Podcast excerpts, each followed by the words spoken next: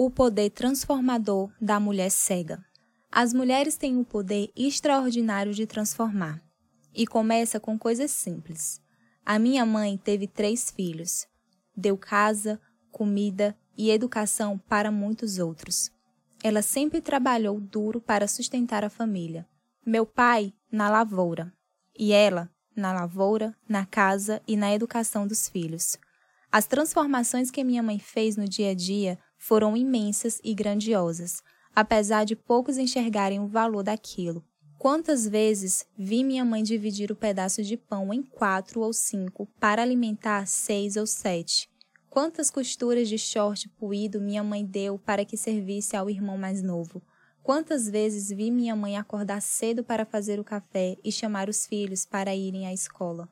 Até minha adolescência não vi nada de mais nisso. Era normal, era o que ela devia fazer, porque assim tinha que ser.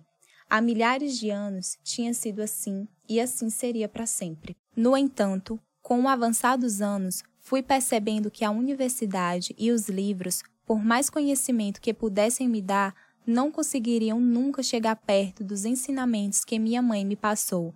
Dividir o pão era solidariedade. Remendar o short velho era dizer não ao consumismo exagerado. Acordar cedo era a responsabilidade que deveríamos ter com o que decidíssemos ser na vida. Havia ali um sentimento de segurança e de dignidade imensos. Mesmo que meu pai tivesse por perto, era ela o porto seguro. Só interpretei esses detalhes mais tarde, mas a verdade é que a primeira raiz de inspiração para reconhecer o poder de transformação da mulher veio da minha mãe. Ela poderia ter sucumbido com tantas responsabilidades, mas pelo contrário, ela criou todos nós de forma digna, nos ensinando e transformando nossas vidas diariamente.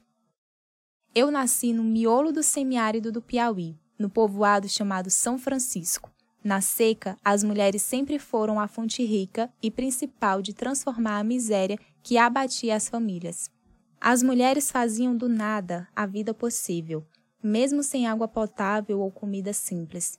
Estes fragmentos me fizeram ter uma grande admiração pela mulher, pela força interior que elas têm e a força transformadora, mesmo com as adversidades. Mas, para mim, é estranho que muitas mulheres ainda falem baixinho sobre seus feitos extraordinários diários e que muitas pessoas não consigam ouvir os sussurros de tanta potência que transforma. E acho mais estranho ainda a sociedade não abrir espaço digno para que as mulheres possam fazer mais. Sou convicto de que elas podem muito mais e de que teríamos uma sociedade muito melhor.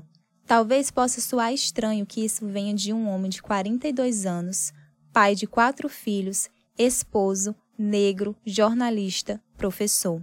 E eu, Digo que mais estranho seria se tal sentimento não me aflorasse por todos os aprendizados transformadores que as mulheres que já passaram por minha vida me deram. Muito bendito na oração de São Francisco, pois é dando que se recebe. E aí, quando penso que já aprendi tudo sobre o poder transformador das mulheres, eis que conheço o mundo das mulheres cegas. Ao contrário de que muitos pensam, é um mundo cheio de luz de cores, de vida, de resiliência. Do lado de fora do mundo delas, também tem muito preconceito, violação de direitos e quase nada de oportunidades.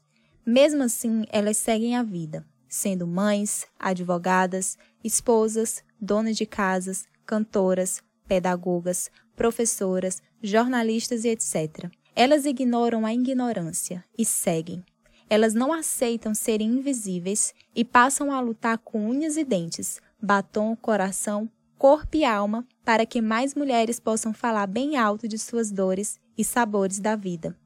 Se na minha mãe eu já via o poder de transformar, nas mulheres cegas consegui enxergar uma grande capacidade transformadora que está sendo marginalizada e silenciada. É nesse ponto que precisam existir ideias, pessoas e projetos que possam contribuir para que as mulheres estejam presentes onde elas quiserem e que elas possam ter o direito de influenciar nas decisões que vão impactar na vida delas. Mais que isso, que vão impactar na sua casa, na sua rua, na cidade, no país e no mundo.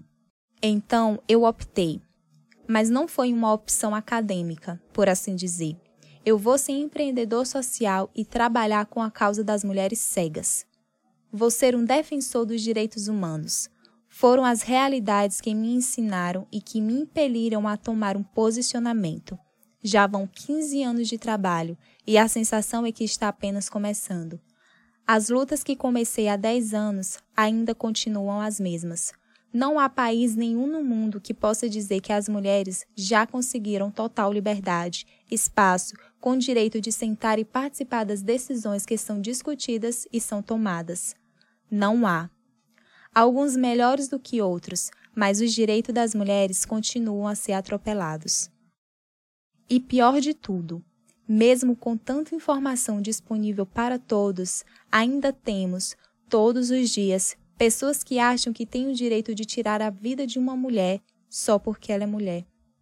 Muitos homens usam como base suas frustrações próprias e banais e se vingam com uma violência brutal contra as mulheres, até lhes tirarem a vida.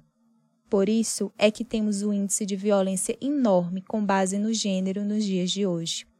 É uma luta sem fim, por enquanto. Um caminho para vencer essa guerra é reconhecer a potência de transformação da mulher e começar imediatamente a incluir.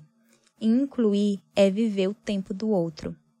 Iraildon Mota, presidente da Escola com Rádio e Instituto ILEVE, coordenador do projeto Mulheres de Visão.